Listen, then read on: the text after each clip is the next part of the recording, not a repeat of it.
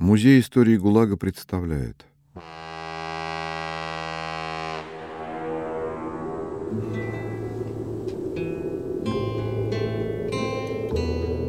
Совместный проект с книжным сервисом «Литрес»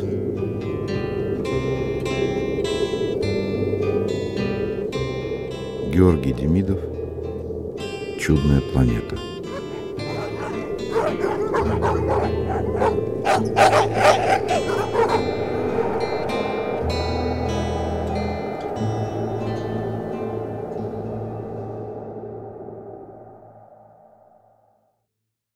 Художник Бацилла и его шедевр. Искусство — это действительность, отображенная через восприятие художника. Делакроа.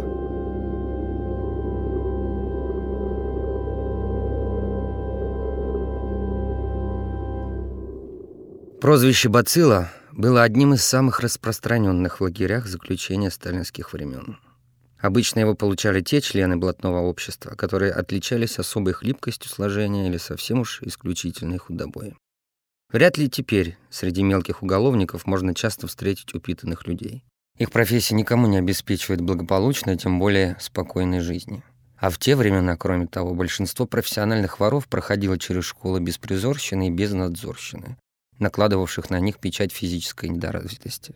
У некоторых эта недоразвитость усиливалась психической надорванностью.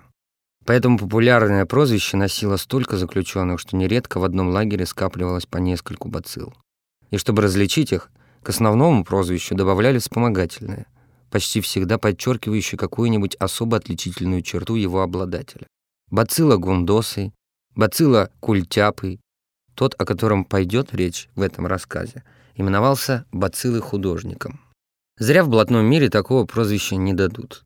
Горев, такой была настоящая фамилия, щуплого просвечивающегося от худобы паренька, действительно обладал и несомненным талантом художника и немалыми профессиональными навыками живописца. Несмотря на молодость, ко времени, когда я его увидел впервые, Горев мотался по лагерям и колониям уже около десяти лет. За попытку подделать денежные знаки он угодил в заключение почти еще в отрочестве да так на свободу более не выходил.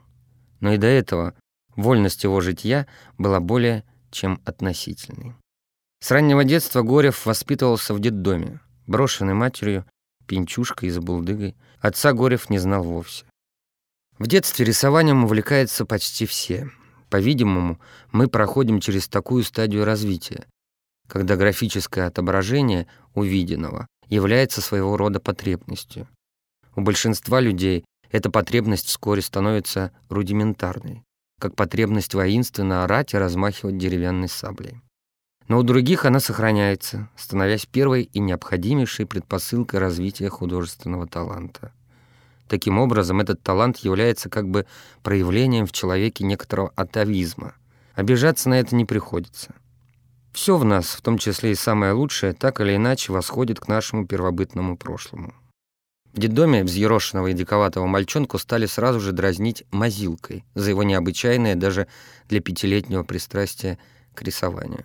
Других ребят он сторонился, в общих играх и беготне участвовал мало.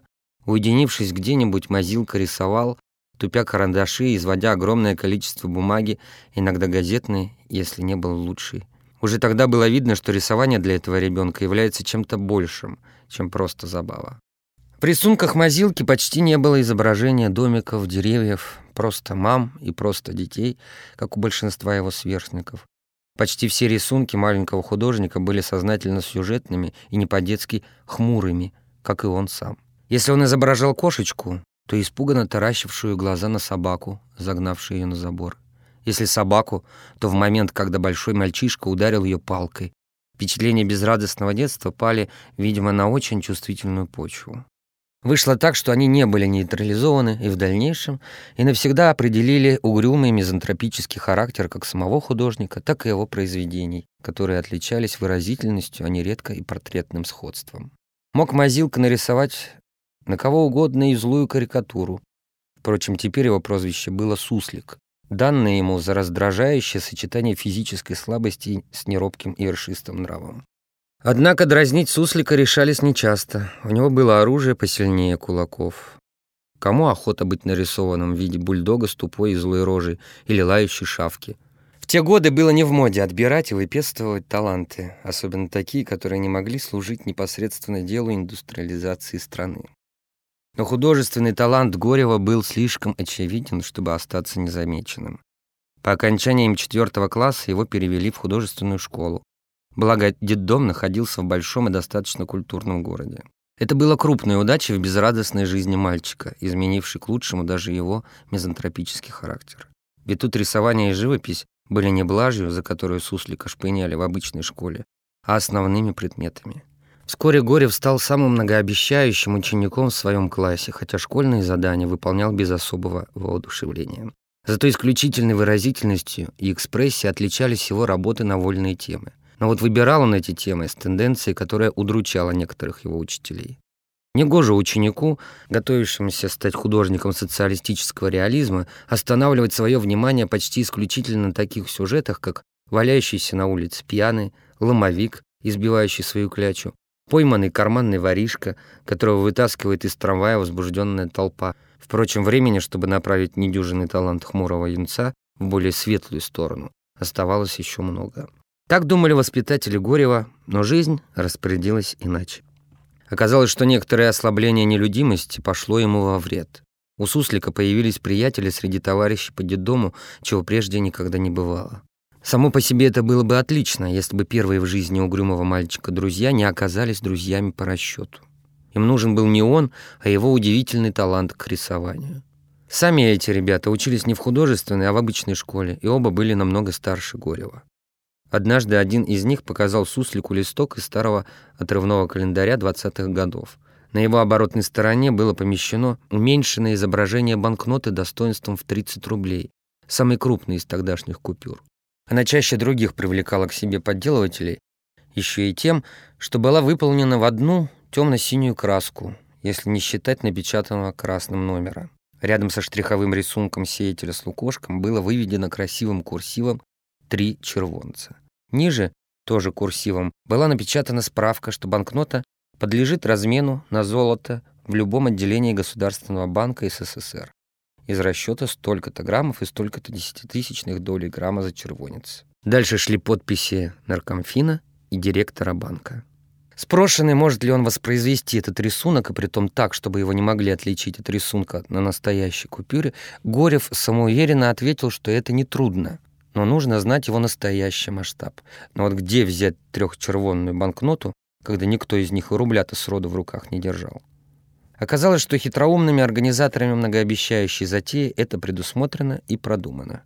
Такому замечательному рисовальщику, как Горев, достаточно, небось, пару раз взглянуть на настоящую купюру, чтобы запомнить ее тональность и размер. А увидеть такие купюры он может хоть сто раз, если постоит в часы толкучки у магазинных касс. В руках покупателей побогаче они нет-нет, да и появляются. Суслик замялся было, но его взяли на слабо. Кроме того, художника уверили, что он ничем не рискует. Всю черную работу по сбыту и размену поддельных денег ребята берут на себя. А понимает ли он, какая жизнь начнется у предприимчивой троицы, если он освоит самое доходное из всех ремесел в мире – производство денег? Не будет ничего на свете, что было бы недоступно для людей с неограниченной покупательной способностью. Даже щегольские кепки-шестиклинки и велосипед. На каждого свой. Нельзя сказать, что Горев принял это предложение с воодушевлением. Вечно занятый либо рисованием, либо обдумыванием новых сюжетов, он как-то равнодушно отнесся к обещанным благам. Не было у него особой охоты ни учиться ездить на велосипеде, ни щеголять в новой кепке, а вот нарисовать тонким пером на прямоугольнике тонкой плотной бумаги сеятеля и остальную часть рисунка дензнака, да так, чтобы его приняли за настоящий, было интересно. Что касается этической стороны предприятия, то мальчишкам оно представлялось не более чем еще одним эпизодом в их постоянной войне с запретами и ограничениями взрослых. Поэтому, когда один из компаньонов сдавал первую нарисованную Горевым фальшивку в кассе большого магазина, тот, стоя в отдалении с другим членом компании, волновался не столько как жулик, опасающийся за исход операции, сколько как молодой мастер, ожидающий компетентной оценки своей первой работы. Оценка оказалась неважной. Предъявившего нарисованную купюру паренька схватили тут же. Остальных двоих членов шайки на другой день. Вера юнцов свою способность противостоять нажиму при допросах была такой же наивной, как и их подделка. На беду доморощенных фальшивомонетчиков только что был издан указ, уравнивающий уголовную ответственность подростков, начиная с 12-летнего возраста, с ответственностью взрослых. Горе уже было уже почти 14, а самому старшему из членов компании и все 15. Кроме того, новизна правительственного постановления обязывала суд к особой суровости. Судьи должны были показать, что они правильно поняли внутренний смысл этого законодательного акта государства пролетарской диктатуры. Он заключался в полном отрешении от мягкотелого гуманизма буржуазной юриспруденции. Никаких скидок преступникам даже на их возрастную незрелость и отсутствие жизненного опыта, особенно в случаях, когда дело идет о нарушении одного из основных прерогатив государства. За попытку изготовления поддельных червонцев по червонцу срока каждому из участников преступной шайки. Правда, до наступления совершеннолетия их предписывалось содержать в колонии для малолетних преступников при городской тюрьме. Начавшая было покидать Горева психическая депрессивность вернулась к нему снова. Причин для этого было достаточно. Было тут, наверное, и сознание нравственной неправомерности, совершенной над ним судебной расправы, и горечь потери возможности обучаться любимому делу, и утрата мечты стать когда-нибудь великим художником. Но если в начале своего заключения Горев был только угрюмым меланхоликом, то с годами в нем начали проявляться сознательная озлобленность и ожесточенность.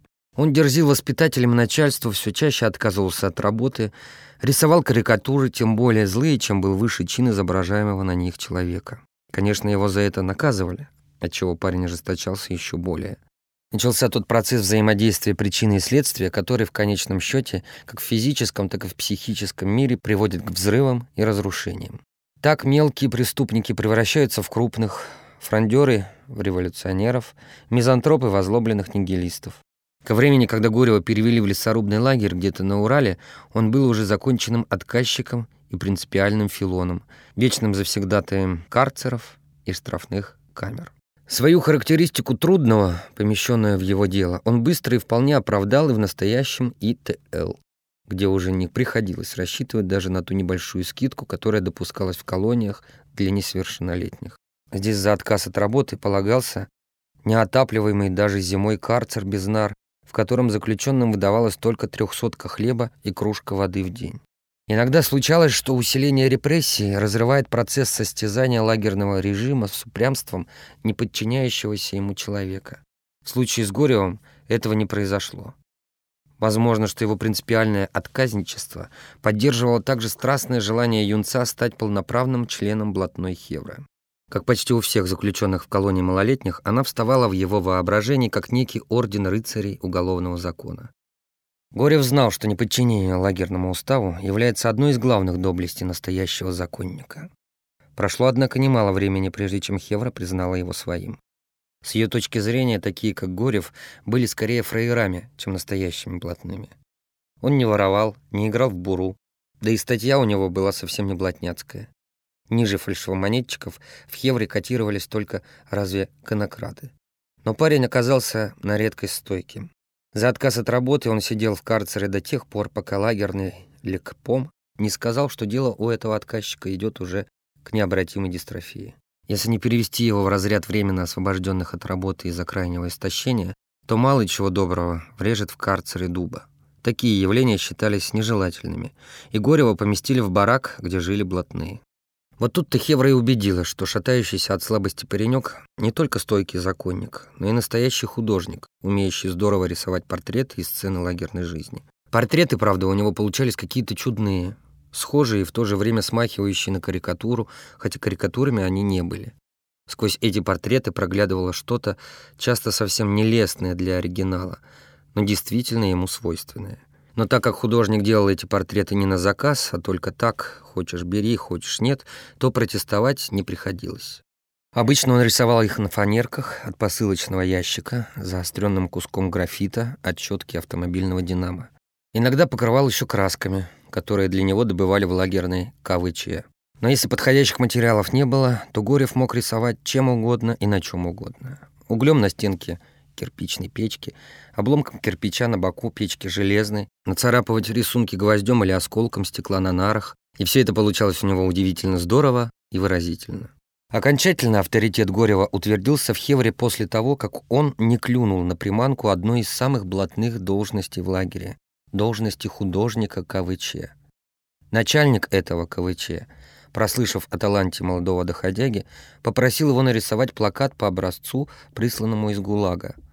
Дело в том, что прежний художник освободился, а плакат было приказано обязательно выставить на самом видном месте лагерной зоны. Начальник сказал, что в случае, если эта работа будет выполнена хорошо, Горев будет назначен на завидную должность дневального КВЧ с исполнением обязанностей художника, которые сводились к рисованию время от времени таких вот плакатов и иногда карикатур на филонов и отказчиков. Для осужденных по уголовным статьям тогда еще существовали зачеты рабочих дней, вскоре отмененные. При постоянном перевыполнении рабочих норм срок заключения значительно сокращался. Этой теме и был посвящен типовой плакат ГУЛАГа. На его утвержденном образце обнаженный по пояс работяга крушил кайлом массивную скалу, на которой было написано «Твой срок». Подпись под плакатом гласила «Только ударный труд может приблизить день твоего освобождения, заключенный». Блатные были разочарованы, узнав, что их художник согласился рисовать плакат. Все-таки он фраер, настоящий блатной не стал бы помогать лагерным прохиндеям охмурять заключенных. Но через два дня Горев опять очутился в карцере. На этот раз за едва ли не контрреволюционный выпад против пропаганды за ударный труд в лагере. Воспользовавшись бесконтрольностью, плакат он писал в клетушке художника при лагерном КВЧ. Живописец злостно извратил картину. Вместо плечистого ударника он нарисовал на ней скелетообразного доходягу, выбивающего себе в скалистом грунте могилу. И только надпись на плакате сохранил прежний. Вот тогда-то строптивый художник получил блатное прозвище, означающее, что Хевар признала его окончательно. По настоящей фамилии Горева окликали теперь одни только начальники, надзиратели да подрядчики. Нечего и говорить, что карьера лагерного придурка была закрыта для него навсегда. Бацилла принадлежал к числу тех натур, у которых репрессии только усиливают их сопротивлению насилию. Среди таких находятся мученики по призванию. Высокая идея мученичества за веру, дело революции или научную истину для них не всегда обязательно. У лагерных отказчиков, например, ее заменил блатной принцип, помноженный на демонстративное упрямство.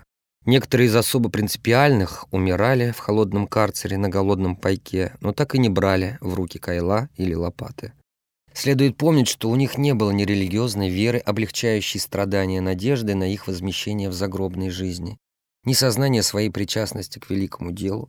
Нельзя объяснить подвижничество отказчиков и рационалистическим расчетом, что их трехсотка все же выгоднее полной пайки рогатиков, на которые те загибались даже чаще, чем они. Если это и так, то часто только потому, что многие карцерные страстотерпцы научились сводить свой энергетический баланс к почти анабиотическому уровню. Тут было что-то и от йогов, хотя не было и намека ни на школу йогов, ни на их систему. Но карцер-бокс не так уж сильно отличался от зарытого в землю ящика, а многочасовая выстойка на 50-градусном морозе без бушлата и рукавиц, отхождение босыми ногами по раскаленным углям, отсутствие обморожений при таких выстойках вряд ли менее удивительно, чем отсутствие ожогов при соприкосновении с огнем. Выставленные на жестокий мороз отказчики обмораживались поразительно редко. Бацилла был одним из тех, кто в таком вот состязании с лагерным начальством, кто кого переупрямит, провел большую половину своего срока. Но тут вспыхнула война, и прежнее паньканье с отказчиками сменилось пришиванием дела о контрреволюционном саботаже, предусмотренном пунктом 14 Грозной 58 статьи. Горев одним из первых был осужден по новому указу на новый десятилетний срок. Казалось бы, он и до этого находился на самом дне угрюмой безнадежности. Видимо, это было не так. После второго осуждения Бацилла совершенно ушел в себя и почти перестал разговаривать с окружающими. Работать на начальника он по-прежнему отказывался, а в промежутках между многонедельными сидениями в карцере продолжал рисовать. Но только его рисунки сделались теперь еще угрюмее. Возможно, в это время у него и зародилась идея создать первое художественное произведение, в котором нашли бы свое отражение все муки лагеря и вся несправедливость мира. Вряд ли, конечно, Бацилла понимал, что его возможности для написания такого шедевра ограничены недостаточной образованностью и почти полным незнанием жизни.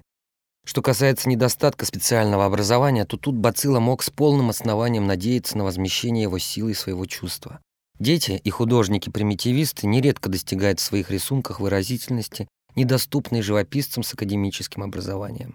О том, что щуплый, казалось, насквозь просвечивающий от страшной худобы парень, похожий в свои 22 года на физически недоразвитого подростка, вынашивает свою страстную идею, я узнал, когда он попал в наш приисковый лагерь где-то в бассейне реки Неры. И как всякий интеллигент отнесся к ней с насмешливым недоверием. Было в ней что-то общее с изобретательством вечного двигателя, которым занимался в том же лагере другой полусумасшедший невежда. Крайне заурядной была и внешность художника. Обыкновенный лагерный фитиль. Из широкого ворота драного бушлата, свисающего с его узеньких плеч, как с вешалки, торчала длинная по-детски тонкая шея. Она казалась слишком слабой для непомерно большой лобастой головы, все время клонившейся на грудь, как будто ее обладатель засыпал даже на ходу. Руки Бацилла держал обычно засунутыми в рукава и сложенными на груди. Правда, на улице это было необходимо, так как у него не было ни рукавиц, ни пуговиц на бушлате. Когда однажды я его о чем-то спросил, Бацилла с трудом поднял свою тяжелую голову, посмотрел на меня отсутствующим взглядом и ничего не ответил. Это обычное поведение доходяг на грани последней стадии дистрофии. Конечно же, обыкновенный фитиль, которых в каждом бараке по десятку. Но когда я увидел Бациллу работающим в своей мастерской, закуте за вешалками для анучи и промокшей одежды в барачной сушилке, я его почти не узнал. Он сидел на низком чурбаке за неким подобием пюпитра, на котором стоял кусок фанеры, и обломком электрографита наносил на него уверенные штрихи вполне твердой рукой. Глаза художника на лице, обтянутом сухой кожей так плотно, что на нем вырисовывались почти все детали черепа, горели фанатическим воодушевлением. За его работой наблюдали поклонники таланта Бацилы из числа местных блатных. Эти люди были единственными в лагере, кто сочувствовал его идее написать обличительную картину. Правда, никто из них не знал, что это будет за сюжет, как не знал еще, наверное, и сам художник. Вся сцена сильно напоминала чью-то картину, изображавшую работу живописца-неандертальца в доисторической пещере. Хевра опекала и охраняла своего художника. Без этого в лагере тех лет ему было бы еще труднее выжить. Изнуренным от голода или непосильной работы людям тут никто не сочувствовал. Наоборот, они вызывали злобное презрение, особенно в тех случаях, когда еще и впадали в обычные преддистрофии и голодное слабоумие. Плетущегося позади всей бригады, еле передвигающего ноги человека с особой злобой, пинали прикладами конвоиры. В забое его непрерывно награждали толчками ударами бригадиры и десятники, в бараке дневальные, а то и просто те, кто был хоть немного посильнее. Доходяги раздражали своей неспособностью поднять иногда совсем небольшую тяжесть, переступить без падения низенький порог, сразу ответить на вопрос «как твоя фамилия?» и сообразить, который талон у них на хлеб, а который на баланду. Особенно часто получали колотушки и синяки те, кто уже падая от ветра продолжал еще огрызаться и гундеть.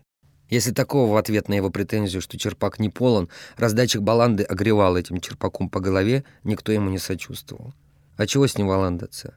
Начал подыхать, так и пусть подыхает, а не путается тут под ногами.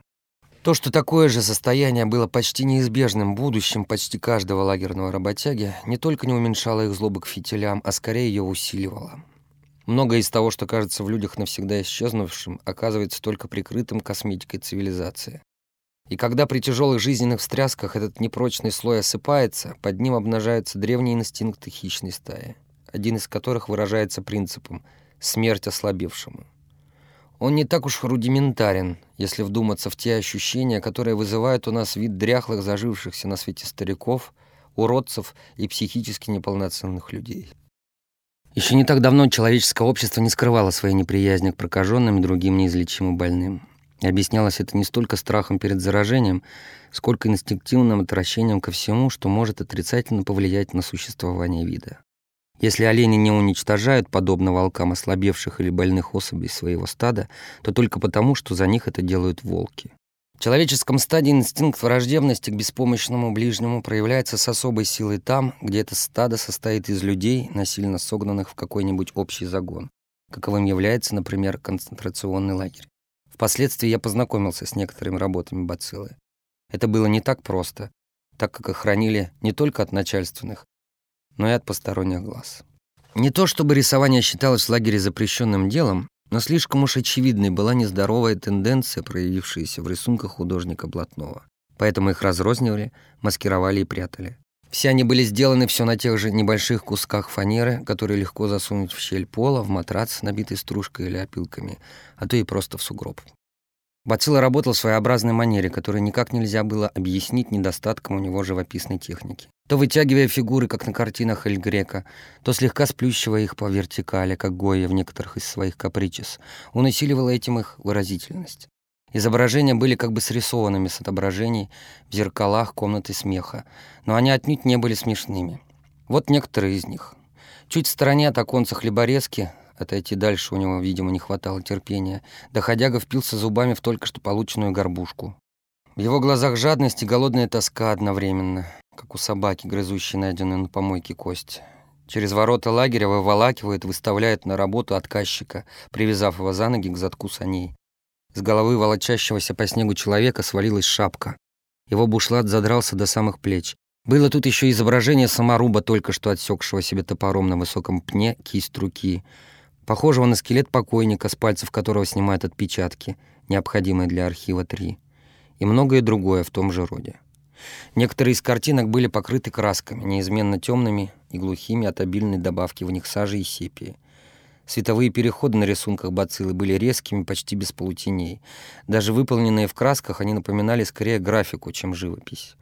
Работы странного художника были так же необычны, как и он сам, и их можно было бы отличить от всяких других с первого взгляда.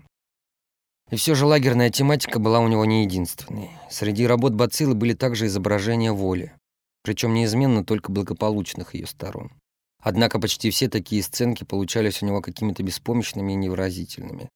Целующаяся в окне пара была, скорее всего, срисована бациллой по памяти с виденной когда-то открытки.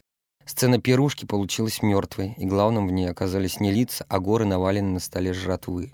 Возвращенный в тюрьмах и лагерях, художник почти не знал жизни. Живее других он изобразил лицо усатого дядьки, пьющего пиво у станционного киоска.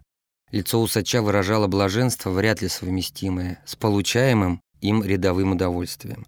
Скорее его вообразил изнывающий от жажды художник — наблюдавший сцену из оконца этапного вагона. Говорили, что все это, как и целая галерея лиц, эскизы к будущей картине Бациллы. Я уже не сомневался в его таланте, наружность на этот раз оказалась особо обманчивой. Однако не мог себе представить, как он сумеет объединить свои эскизы в одну общую композицию, да еще включающую в себя картины довольно пошлого благополучия. Судя по этим картинам, представления художника о счастье не выходили за пределы, характерные для самого обычного блатного. Такой не сумеет осветить свое будущее произведение достаточно глубокой мыслью, без которой никакое мастерство, даже помноженное на самое сильное чувство, не может оказать существенного влияния на умы людей. В это могли верить только лагерные блатные, такие же наивные в вопросах искусства, как и их художник, еще более темные, чем он. Прошло уже немало времени, тусклого и тягостно-монотонного, как всегда в лагере. Горячая война победоносно закончилась и почти сразу же сменилась войной холодной. Колыма была районом, который, возможно, первым почувствовал ее ледяное дыхание. В бухту Нагаева больше не приходили корабли из калифорнийских и аляскинских портов. Наступила пора куда более голодная для дальстроевских каторжников, чем последние годы войны. Мысль о хлебе насущном заслонила все остальные. Даже я, ставший к этому времени лагерным придурком, я работал электриком в зоне, почти перестал интересоваться делами бациллы, по-прежнему большую часть времени сидевшего в кондее. Говорили, что в промежутках между отсидками он уже дописывает свою картину. Но ее содержание блатные хранили в тайне, только намеками давая понять, что это будет великое произведение искусства. Тоже еще знатоки. Последний раз я видел бациллу на утреннем разводе — на который его вывели из карцера, чтобы в тысячу первый раз спросить, не одумался ли неисправимый отказчик и не согласен ли он выйти на работу. И в тысячу первый раз он, не поднимая склоненной на грудь головы, надменно повел ей из стороны в сторону. Ворота закрылись, и обвешанный рваньем, сквозь которое во многих местах просвечивало голое тело, невероятно худой, в чем только душа держится, упрямый фитиль остался на площадке. Утро было морозное, за сорок, светило мартовское солнце, под которым Понурая фигурка отказчика с большой головой и голой шеей, ставшей как будто еще тоньше, если это возможно, выглядела особенно жалко. Наш новый ночлаг, недавно вернувшийся с фронта, человек, по-видимому, не злой, долго смотрел на бациллу, укоризненно покачивая головой. Вероятно, он и в самом деле жалел этого мальца, потому что сказал, «Ну и дурак же ты, Горев. Сам себя губишь. Ну на что ты надеешься? Чего ты ждешь? И тут произошло редчайшее событие. Бацилла ответил на обращенный к нему вопрос. Правда, не сразу. Для этого, после того, как он приподнял голову и как-то по-гусиному вытянул шею, молчальнику пришлось сделать несколько судорожных движений кадыком. Возможно, что перед этим в последний раз он произносил какое-нибудь слово или звук неделю, а то и две назад. Наконец, несколько раз глотнув воздух, он довольно отчетливо произнес «Трумэна жду». Ожидание Трумана, то есть прихода американцев, было в те годы политической ориентацией большинства блатных, сменившей их прежнюю показательную преданность нашей советской власти и нашему Сталину. Теперь генералиссимуса и вождя народов они именовали не иначе, как УС, а Бериевское МВД величали советским гестапо. Произошла эта метаморфоза в результате резкого усиления репрессий за уголовные преступления. Если во времена Ежова и в первые годы наркомства Берии уголовники числились социально близким элементом, противопоставляемым в лагерях подлинным врагам народа, то за годы войны они почти утратили эту привилегию. Скукари и домушники получали сроки вплоть до сталинских четвертаков наравне со шпионами и террористами. Поэтому друзья народа во время войны почти не скрывали своих пораженческих настроений, а после нее также откровенно возлагали свои надежды на Белый дом, противопоставляемый ими Красному дому, то есть Кремлю. Нередко можно было услышать, как с этапной машины или сквозь решетку кондея какой-нибудь блатной кричал надзирателю, конвоиру или даже начальнику, «Погоди, падла, скоро наш белый дом вашему красному дому секир башка сделает». Имелась в виду атомная бомба, о которой шло тогда много разговоров и которой еще не было у Советского Союза. Все эти выпады сходили блатным безнаказанно. Видимо, в какой-то степени они все еще оставались социально близким элементом, несмотря на изменение знака их убогой политической философии на обратный. Бацилла вряд ли был на уровне даже этой философии, вряд ли он чего-нибудь ждал. Скорее, его политическое заявление было продиктовано принципом все той же блатняцкой солидарности. Начальник сначала опешил, а потом побагровел, топнул ногой и высоким бабьим голосом крикнул. «Не дождешься!» «Дождусь», — упрямо повторил Бацилла. Я видел его тогда в последний раз. Вскоре меня по спецснаряду перевели в другой лагерь того же управления. Тут тоже добывалось золото, но не приисковым способом, как почти повсюду тогда на Колыме, а шахтным.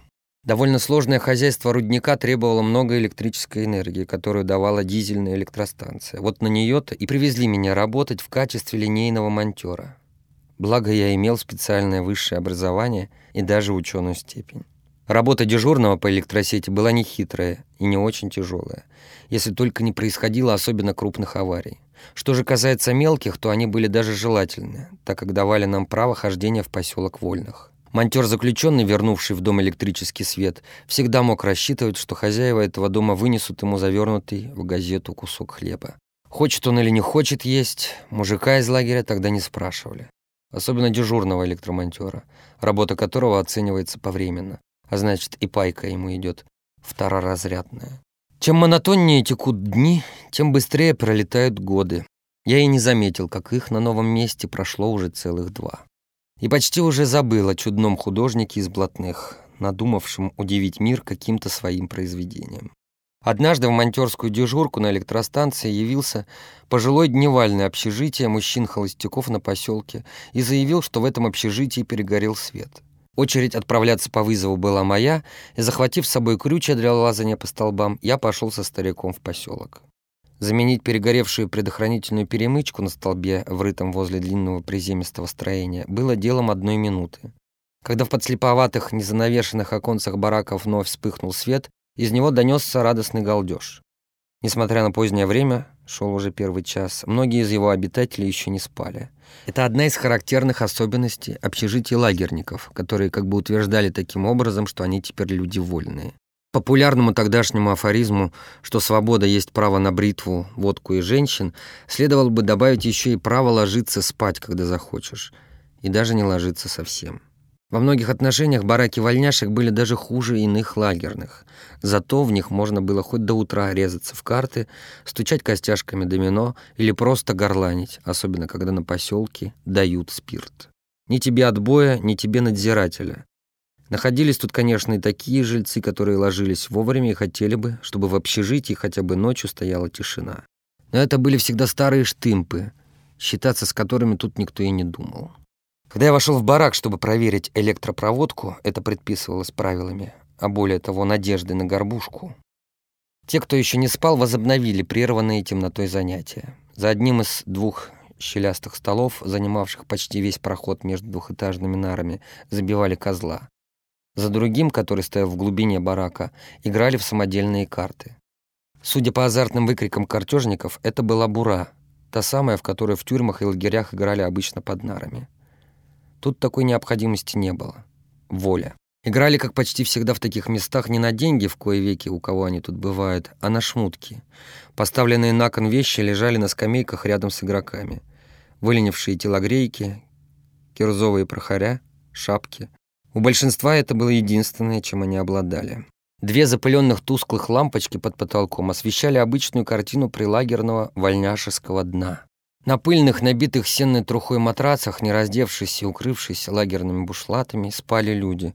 Просто не одеяло тут не то чтобы не полагались, но выдавать их жильцам таких вот общежитий было бы совершенно бесполезным делом. Одни пропьют или проиграют казенные вещи сами, у других их украдут для той же цели пропившиеся и проигравшиеся. Дневальный вынес мне из своей клетушки у входа в барак небольшой кусок хлеба и кружку с кипятком. С ними я и уселся на конце стола, на другом конце которого играли в карты. Бура — игра быстрая. Я не доел свой хлеб еще и до половины, как один из игроков продулся в прах. Он проиграл все свои насильные вещи, кроме оставшихся на нем штанов и рубахи. Рубаху, впрочем, он тоже себя сорвал и с блатняцкими ругательствами, божбой и матерщиной предлагал ее партнерам в качестве последней ставки. Что они, падлы, не понимают, что ли, что ему совершенно необходимо отыграться? На работу-то идти завтра не в чем. Прогул пришьют, а это новые восемь лет лагеря. А рубаха еще хоть куда, только в одном месте и залатанная. Но падлы ставки не принимали. Уж очень убого выглядела ветхая, отроду нестиранная рубаха. А что касается жалких слов про новый срок и прочее, то они старому каторжанину вроде и не к лицу. Трусы в карты не играют. Некоторое время проигравший сидел за столом в позе глубокого отчаяния, подперев руками голову, и не то ругался сквозь зубы, не то стонал. А потом, видимо, решившись на что-то, вскочил и побежал к своему месту на нарах. Над ним висело намалеванное на довольно большом куске фанеры, вероятно, крышки от макаронного ящика, изображение русалки. Девица с голой грудью и распущенными волосами высунулась из воды до основания массивного, покрытого чешуей рыбьего хвоста. Это была обыкновенная лагерная поделка. Набивший себе руку на таких картинах, опытный живописец справлялся с ней за один-два вечера, и больше одной буханки хлеба она не стоила. Было странно, что владелец картины только с явным усилием заставил себя поставить ее на кон. Еще удивительное, что он поставил ее в банк под все проигранные им ранее вещи. И уж совсем непостижимым показалось мне то, что его прижимистые партнеры приняли эту ставку, не торгуясь. Пока игроки перешвыривались картами и отрывистыми, похожими на команды, отдаваемые дрессированным собакам, картежническими терминами, картина стояла под столом, прислоненная лицевой стороной к его ножке. Там было темно, и украдкой скашивая глаза на ее обратную сторону, я сумел разглядеть только, что на этой стороне было изображение какого-то распятия. В нем, возможно, и заключалась разгадка ценности картины, замаскированной изображением русалки на другой стороне фанерки.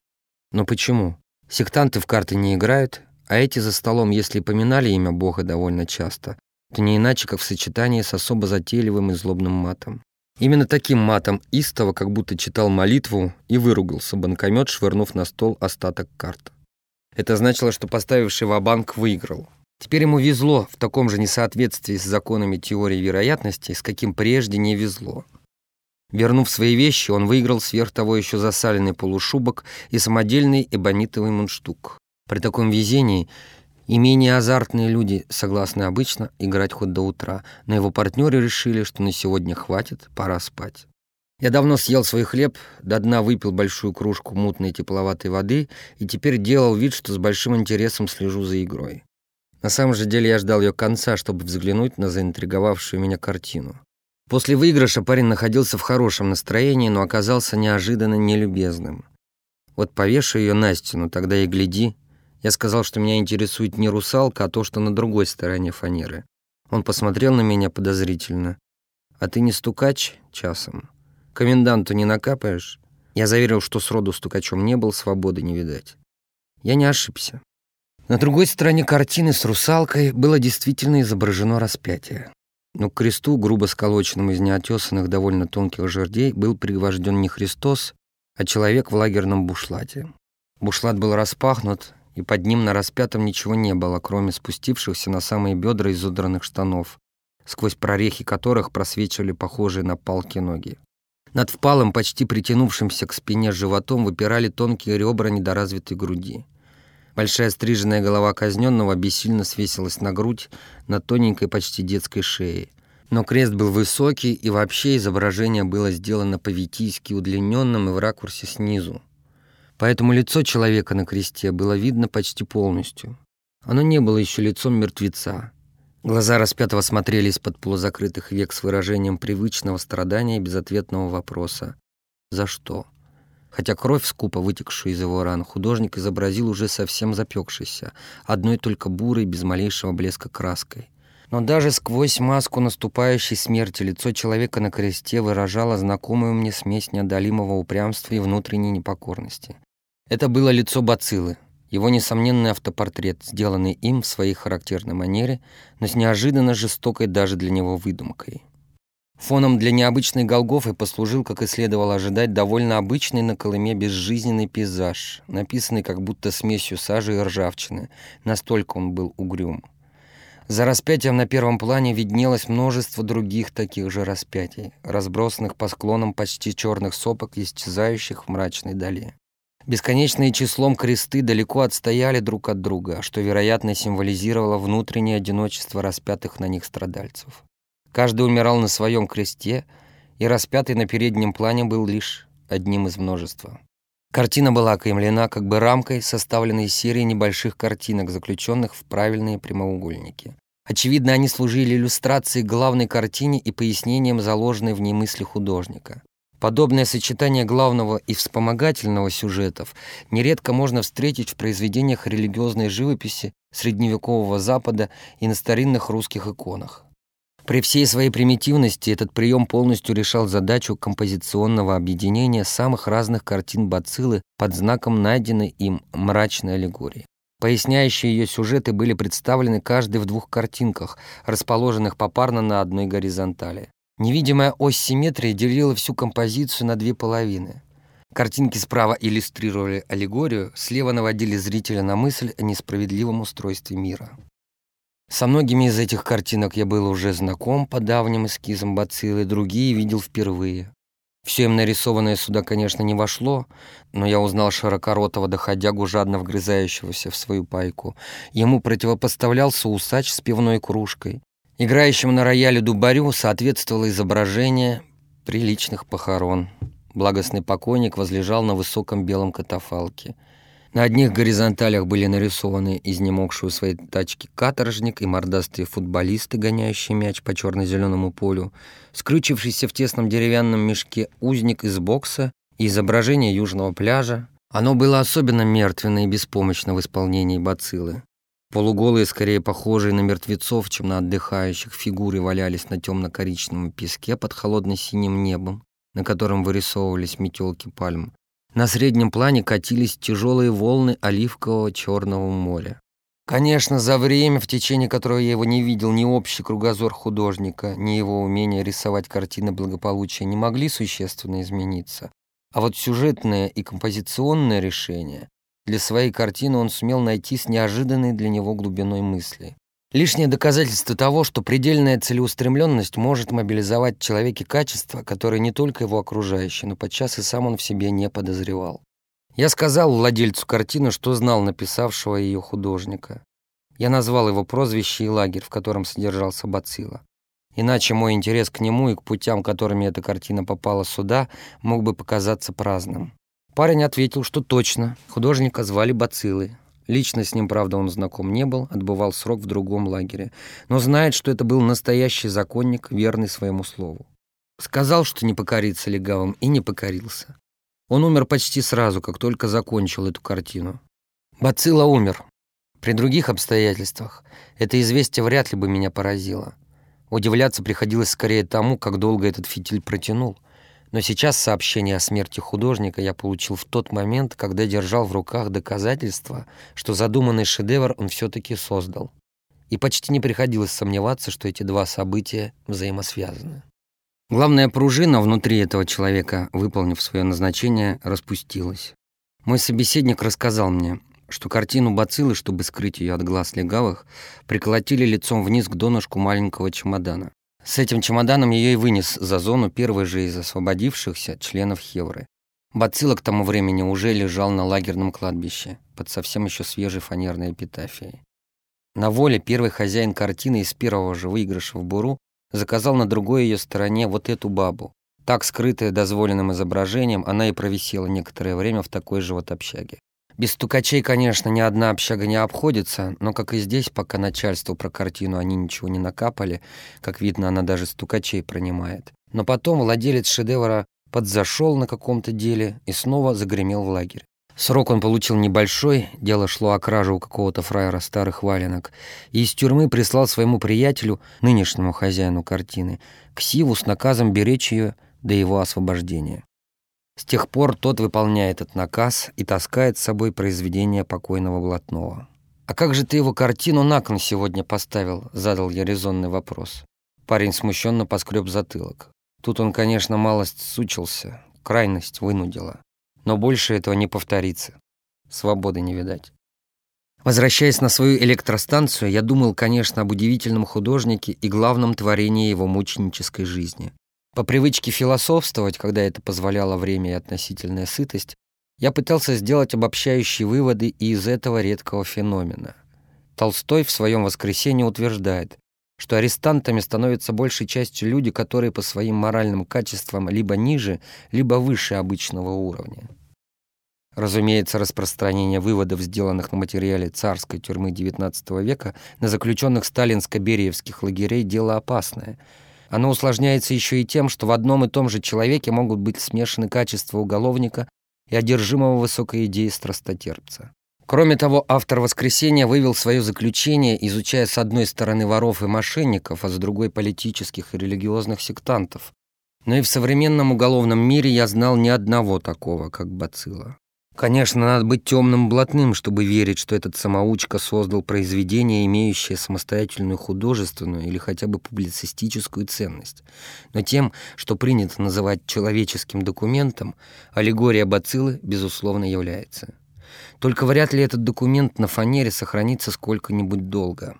Нет никакой гарантии, что о картине со столь неприемлемой тенденцией не дознается местный опер или поселковый комендант, и тогда она будет немедленно уничтожена.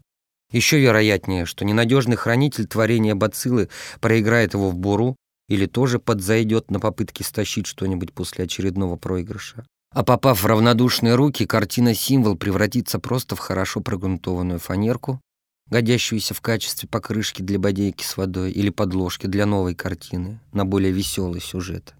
Теперь в повальную моду входили копии всех масштабов с шишкинских «Медведей на лесозаготовки» и перовских «Охотников на привале», лазурные же озера с лебедями и замками никогда из моды выходить и не думали. Я брел медленно, полагая, что если за мое отсутствие случился какой-нибудь вызов на линию, то по этому вызову уже отправился мой напарник. Идти было довольно далеко. Рудничный поселок, как и большинство рабочих поселков на Колыме, вытянулся вдоль длинного неширокого распадка. За ним через небольшой интервал расположился лагерь. А в самом конце распадка, у подножия замыкающего сопки, притулилась наша дизельная электростанция, длинное строение с грибами вытяжных труб на крыше. Ровное наводящее сон гудение машин, днем слышное только вблизи от них, сейчас разносилось на целые километры вокруг.